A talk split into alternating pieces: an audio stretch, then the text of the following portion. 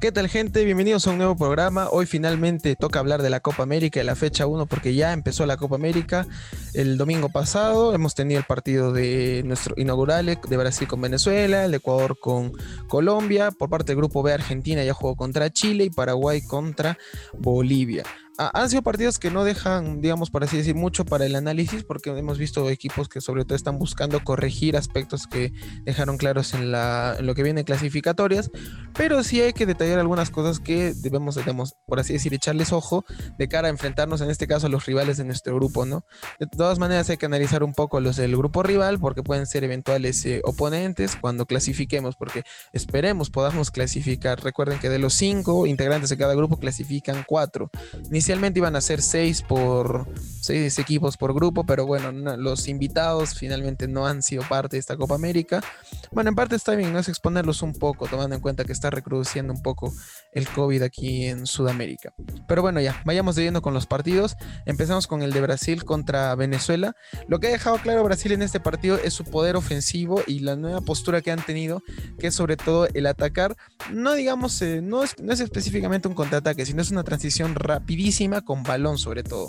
Lo que digamos hace Ecuador es hacer movimientos de los jugadores que son veloces y obviamente cuando ya tienen el balón, la jugada en ese momento se eh, acelera. Pero en, este caso, en el caso de Brasil, hemos visto cómo de incisivo puede ser este equipo si es que digamos un jugador brasileño delantero en este caso que retrocede un poco a medio campo recibe el balón y arranca a velocidad el juego a un toque que tienen con y la sociedad que hay con los otros delanteros y jugadores es bestial y destructora de cualquier línea defensiva. Eh, Venezuela tuvo un buen marcaje, plantó muy bien a su defensa, pero en el segundo tiempo este tipo de, dinámicas terminaron por romper al equipo de la Vinotinto. Empezando por el gol que, bueno, por la jugada que se cae en el penal de Neymar, una jugada que empieza con una serie de paredes muy rápidas en la banda y que Danilo termina siendo fauleado dentro del área y bueno, el consiguiente penal.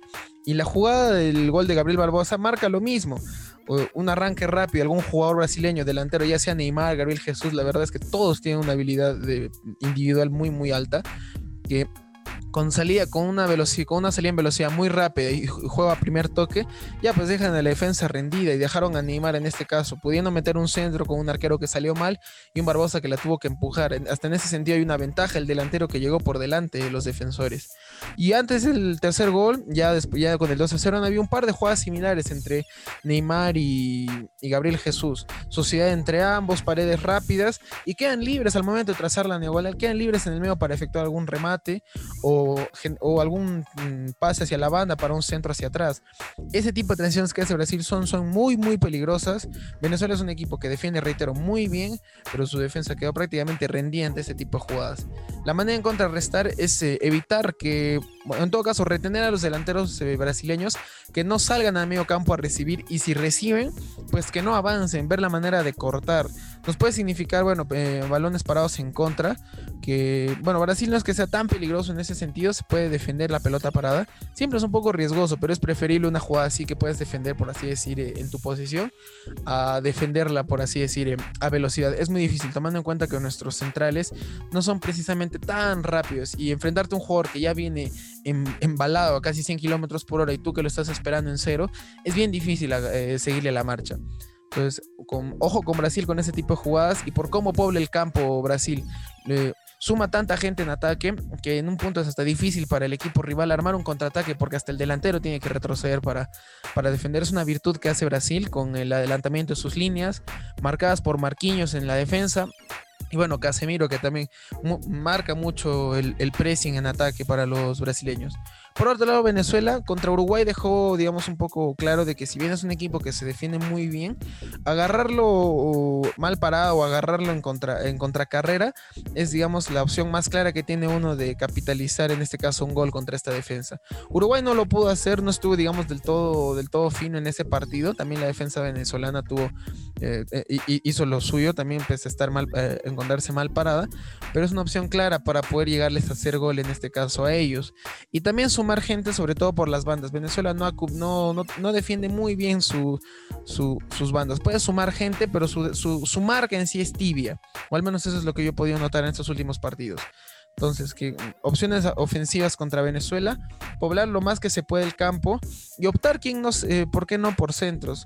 Podría ser hacer transiciones rápidas en el medio campo a un toque, pero pienso que el equipo no está tan afinado a ese punto y plus nuestros jugadores no son es decir, tan explosivos eh, en ese momento en el ataque. Por la banda y en aspectos individuales lo pueden ser, digamos, destacando a Carrillo, lo que puede hacer individualmente. Pero un ataque centralizado como lo hace Brasil y a esa velocidad, todavía no estamos a ese nivel. Pero quién sabe, también puede ser una alternativa para lograr eh, adelantarnos contra el equipo venezolano. Pero ojo que en ataque tiene delanteros muy altos que pivotean muy bien la pelota.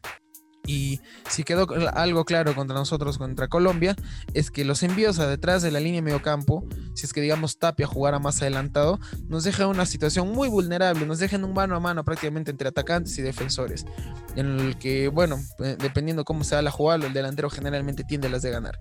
Entonces, en defensa, eh, yo pienso que la, la, postura que hemos tenido contra Ecuador, con Tapia incluso entre los centrales, es la mejor que podemos tener y doblegar las marcas a la banda. Venezuela no suma mucha gente por la banda, su juego es un poco más central, pero de todas maneras, eh, poblar de esa manera el medio campo y con Tapia incluso en los centrales nos da mejor garantía para defender. Ahora, hablando con Colombia y con Ecuador, eh, este partido para mí ha sido uno de los más aburridos. Eh, no porque no hubiese, no hubiese habido dinámica, porque ocasiones han habido, pero hemos visto eh, equipos, por así decir, muy, mm, no muy a la defensiva, pero buscando corregir mucho los errores. Eh, eh, ambos han aprovechado este partido para corregir los errores que dejaron claros en sus respectivos partidos de clasificatorias. En el caso de Ecuador, defendió, bueno, cuidó mucho el no quedar mal parado, sumar gente justa en el ataque, no descontrolarse al atacar, y hemos visto una defensa un poco más sólida que con nosotros. Con nosotros la defensa ecuatoriana estuvo muy, muy, muy mal parada y quedó claro en, nuestras jugadas de gol, prácticamente dos en el segundo gol son dos contra cuatro y les terminamos haciendo el gol. Habla mucho de la pasividad al momento de marcar por parte de Ecuador. Y por otro lado, Colombia, que buscó corregir los, el, por así decir, los errores que tuvo con Argentina. Argentina fue muy, fue un monólogo argentino en ese partido, donde balón que tenía en el sector del campo que fuese, lograron salir.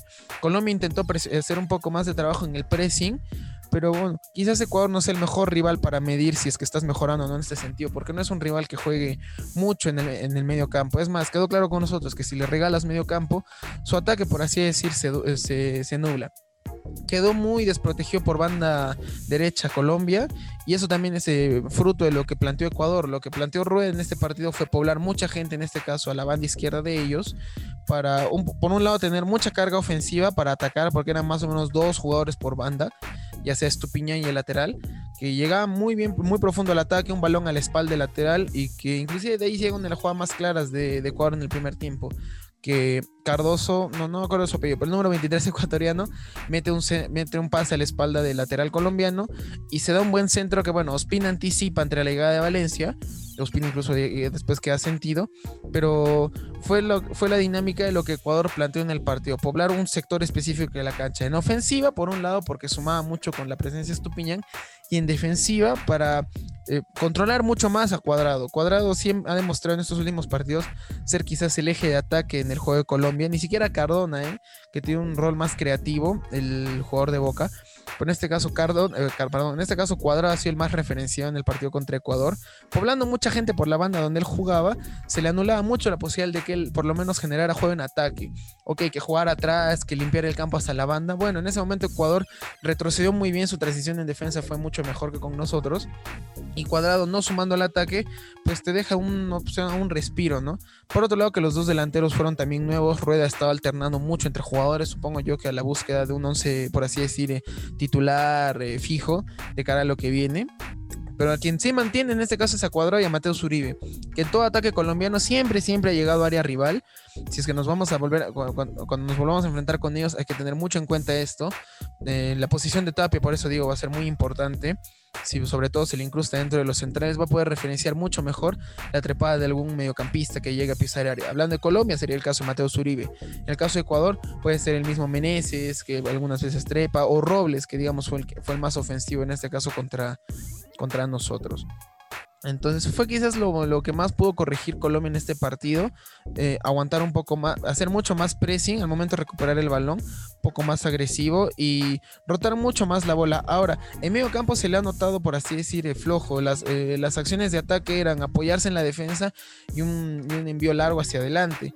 No ha habido mucha oportunidad de que Colombia arme mucho juego en medio campo, sobre, en medio medio campo específicamente.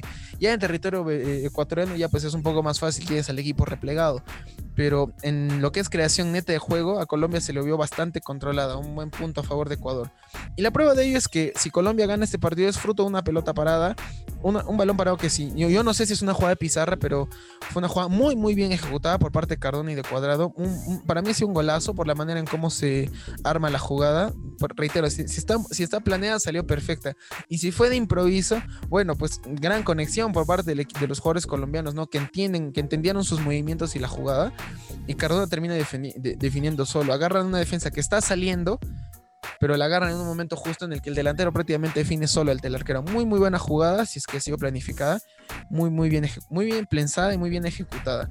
Porque fuera de ello no hubo mayor eh, eh, acierto ofensivo por parte de Colombia. Sus dos, los dos delanteros con los que ha optado no son delanteros, digamos, a los que se les pueda enviar balones y que puedan lucharle en una disputa aérea porque no son tan altos. Borre no es un jugador tan alto como lo es, digamos, Duban, tampoco Borja.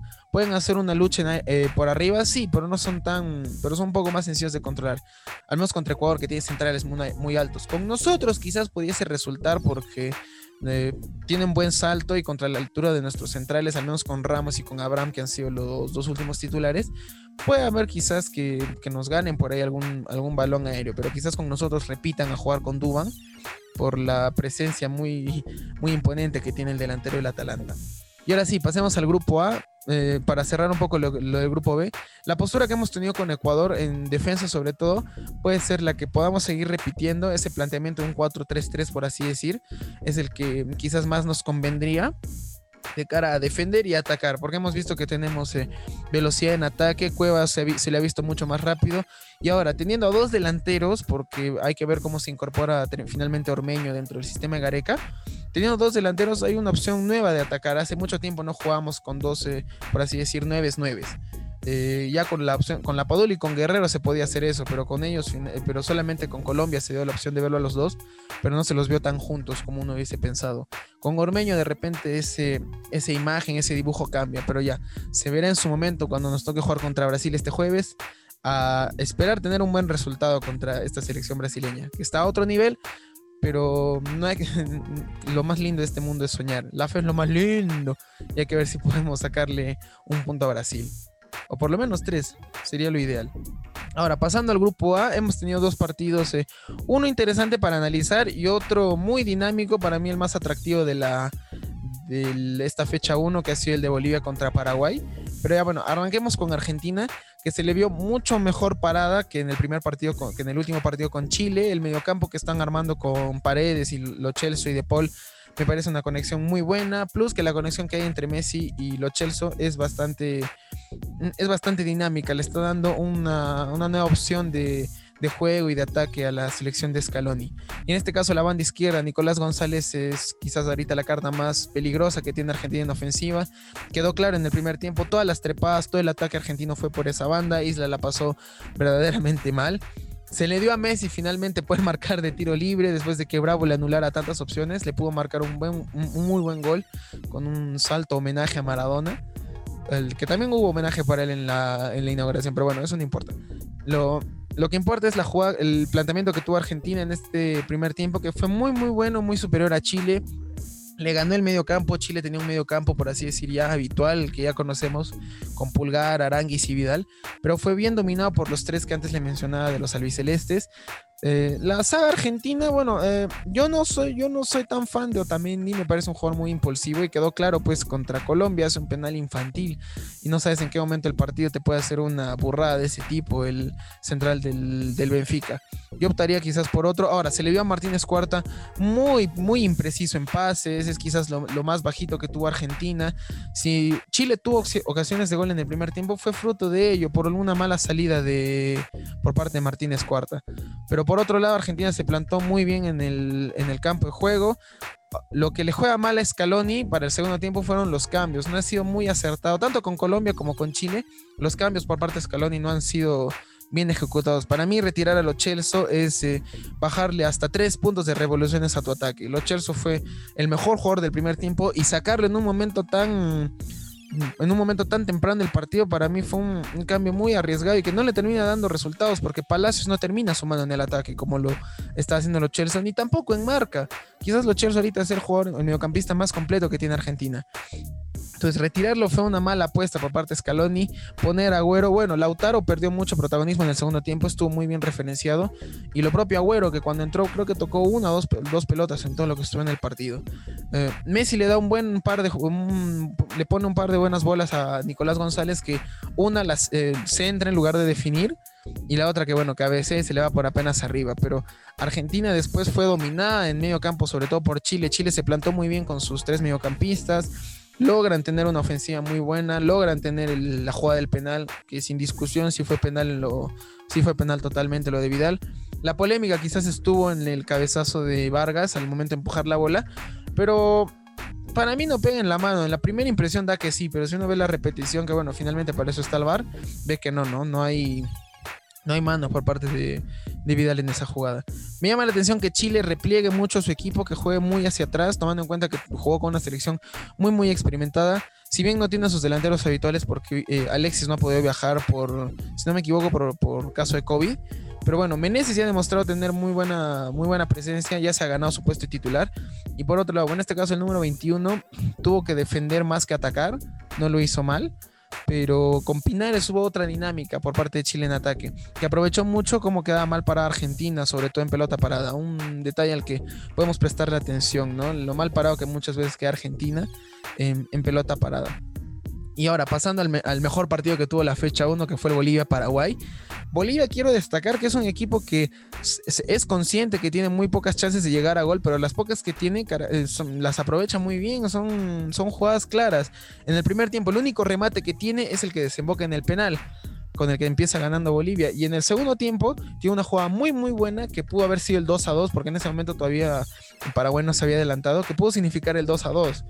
Entonces habla mucho de lo, de, lo, de la postura clara que tiene Bolivia, que se sabe un equipo que no tiene eh, mucha opción de atacar, pero que cuando las tiene las aprovecha, por así decir, al 100%. El arquero siempre tiene que intervenir en las jugadas en las que Bolivia ataca.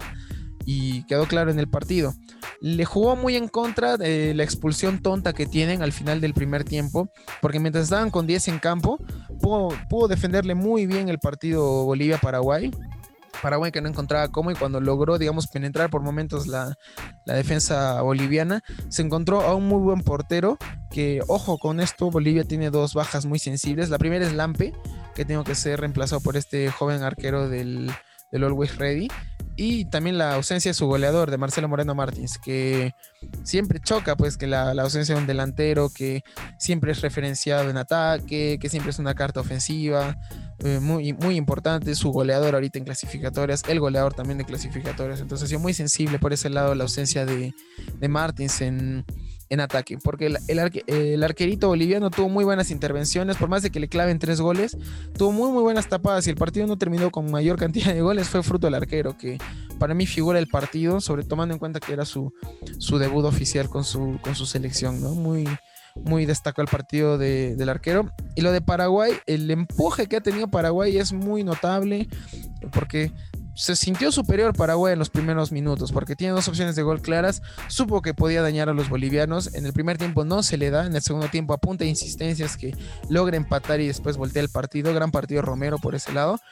Y algo que eh, digamos, incorporado en su dibujo de ataque Paraguay ha sido mucho el poder finalmente desbordar por bandas y lograr meter centros porque ya tienen en este caso dos delanteros eh, netamente de área que le ofrecen a Paraguay una opción más de ataque. Antes no lo tenían era prácticamente Romero incrustado con Almirón Juan de falso 9 pero ahora ya teniendo un delantero 9 es más fácil poder generar eh, bueno, tienes más opciones de generar gol eh, en este caso, ya sea por el medio, entre Almirón y Romero que han armado buena sociedad, o ya sea por las bandas, porque tienes un delantero incrustado en el área que te puede hacer el gol. Y es más, el segundo gol llega fruto de ello, un, un centro pasado, un cabezazo del delantero, que fue el número 7, que si no me equivoco es Rodríguez, que Eh, en este caso el portero da un rebote al centro que Romero aprovecha, marca el 2 a 1 y ya bueno, después el empuje consecuente de Paraguay para conseguir el tercero. Muy buena actitud por parte de Paraguay al momento de remontar el partido, porque quizás con el 2-1 ya con tanto desgaste que has tenido en los minutos iniciales por empatar y remontar el resultado, uno le hubiese bajado de repente un poco a la, velocidad, al ritmo del partido, pero Paraguay aprovechó ese envión para atacar, atacar, atacar, atacar, conseguir una, una diferencia un poco más... Eh, cómoda de cara a lo que queda de partido. Consigue el 3 a 1 y ahí en ese momento sí Paraguay baja mucho más las revoluciones, ya se ve con un partido terminado, con una selección boliviana que con, con nueve hombres era muy difícil de por sí atacar y ya con, con diez hombres, perdón, era muy difícil atacar, pese a que tiene la jugada del penal y ya con nueve, bueno, pues le iba a ser mucho más difícil. Tiene una Bolivia que exige a su portero, pero fuera de ello, partido más controlado por parte de los dirigidos por Berizzo. De este partido también quiero destacar la actuación de de Diego Aro, partido eh, árbitro peruano, que a diferencia de otros árbitros fue muy acucioso en acudir al bar, en constantes jugadas se le llamó, inclusive el primer tiempo termina pues con, se le termina agregando siete minutos al primer tiempo, porque está la revisión del propio penal para ver si es que había mano, si la mano si era como para cobrarla en penal, una opción de penal también para Paraguay que termina eh, desmeritando a Diego Aro. Por un lado, porque hubo un offside previo, y por otro, porque la jugada del penal, a mi criterio no era, porque el, porterito logra retirar a tiempo las manos y prácticamente hay un piscinazo del 9 de, Paraguay. Y después han habido otras jugadas en las que el VAR lo ha llamado y Aro, en vez de estar esperando la interpretación de sus compañeros, fue él mismo a constatar la jugada y él dar su, su veredicto. Así es como deberían eh, actuar el, resto de árbitros dentro de, de la Copa. Y algo que negativo de este, lo que deja el partido, se me, se me estaba por ir la idea, es el estado de los campos de juego. El partido de Paraguay con Bolivia tuvo el mejor campo de juego de toda la Copa América hasta ahora, pero el resto de campos de juego, la verdad que condiciones muy, muy deplorables. Eh, eh, campos que terminan prácticamente, parecen canchas minadas, parece que han plantado minas en la cancha, están llenas de huecos, la la bola no rueda bien, eh, plus que en esta época está habiendo mucha lluvia en, Brasil, entonces es lógico que el campo de juego sea mucho más frágil. Y ok, ya es, la Copa América fue de improviso, pero no es excusa para que los campos de juego no estén pues en condiciones óptimas, sobre todo para un torneo internacional. Y Brasil tiene la logística como para poner en buen estado los terrenos de juego. Pero bueno, esperemos que se corrija. Tienen dos, tres días hasta el día jueves para rectificar los estados de campo, que han estado muy, muy, muy deplorables. Al igual que la Copa América pasada. Parece que Brasil Brasil no, no aprendió nada. Pero bueno, esos son los análisis de, cómo llegan en este caso nuestros rivales directos por parte del grupo A y lo que nos dejó también el grupo B. Partidos eh, eh, interesantes para el análisis, al menos el de Bolivia y Paraguay y, el, y, los de nuestro grupo, porque son principalmente nuestros rivales. Hay que echarle ojo a cómo se han parado. Este jueves juega Perú contra Brasil a las 4 de la tarde. Esperemos podamos sacar un muy, muy buen resultado. No es, eh, no es pecar de, de soñador el creer que podamos ganarle Quizás es pecar de muy optimista, pero de que se puede, se puede. nada es imposible, por más de que tengamos enfrente a tremenda selección. Así que veamos lo que nos deja la selección el día jueves y el resto de partidos en lo que queda de semana. Ya estaremos el viernes analizando lo que nos deje esta fecha 2 de la Copa América, gente. Hasta la siguiente jugada.